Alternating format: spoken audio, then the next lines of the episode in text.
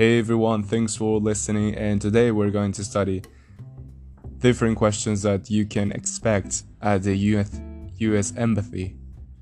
And the first one is What's your degree? What do you study? What's your degree? What do you study? ¿Qué estás estudiando? ¿Cuál es la carrera que estás estudiando? So we got the first question. Now we're going through the second, which is what is the name of your sponsor? What is the name of your sponsor? Sponsor es la persona que te patrocina. Aquella persona que hace posible que puedas viajar a los Estados Unidos. Sponsor. What is the name of your, of your sponsor? ¿Cuál es el nombre de tu patrocinador? Okay, so we are going through the third question, which is How long are you planning to stay in the USA? How long are you planning to stay in the USA? Algunas personas hacen referencia a los Estados Unidos como USA, las siglas USA. Algunas otras le llaman The States. The States. La mayoría de los americanos. Lo digo por experiencia. Entonces, how long are you planning to stay in the USA? ¿Cuánto tiempo planeas quedarte en los Estados Unidos? ¿Cuánto tiempo? How long are you planning? Planeas to stay in the USA. Quedarte en los Estados Unidos. So we have the first, the second, and the third question. So now we are going through the fourth question, which is What are you going to do when you come back to Colombia? What are you going to do when you come back to Colombia? ¿Qué vas a hacer cuando regreses a Colombia? What are you going to do when you come back to Colombia? Or what are you going to do after your travel? ¿Qué vas a hacer después de tu viaje? O en última instancia, what are you going to do when you finish your time in the USA? What are you going to do when you finish your time in the USA? ¿Qué vas a hacer cuando termines tu estancia en los Estados Unidos?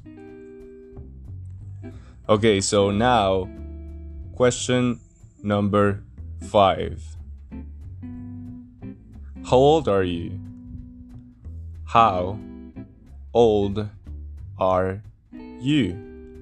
How old are you? ¿Cuántos años tienes? How old are you? ¿Cuántos años tienes? Okay, so next question, which is what type of visa are you going to apply? What type of visa are you going to apply? ¿Cuál es el tipo de visa para la cual estás aplicando? What type of visa are you going to apply? ¿Para qué tipo de visa vas a aplicar? Okay, question number seven. What is your parents' job? What is your parents' job? What is your parents' job? ¿En qué trabajan tus padres? Okay, question number eight. Who is going to pay for this trip? Who is going to pay for this trip? ¿Quién va a pagar por este viaje? Who is going to pay for this trip? Okay, next question. What are you going to do in the USA? What are you going to do in the USA?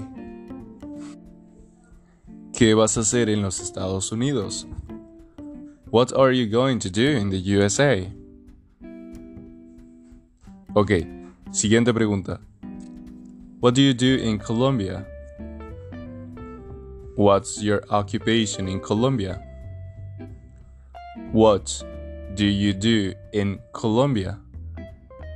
Or what's your occupation in Colombia? ¿Qué haces en Colombia?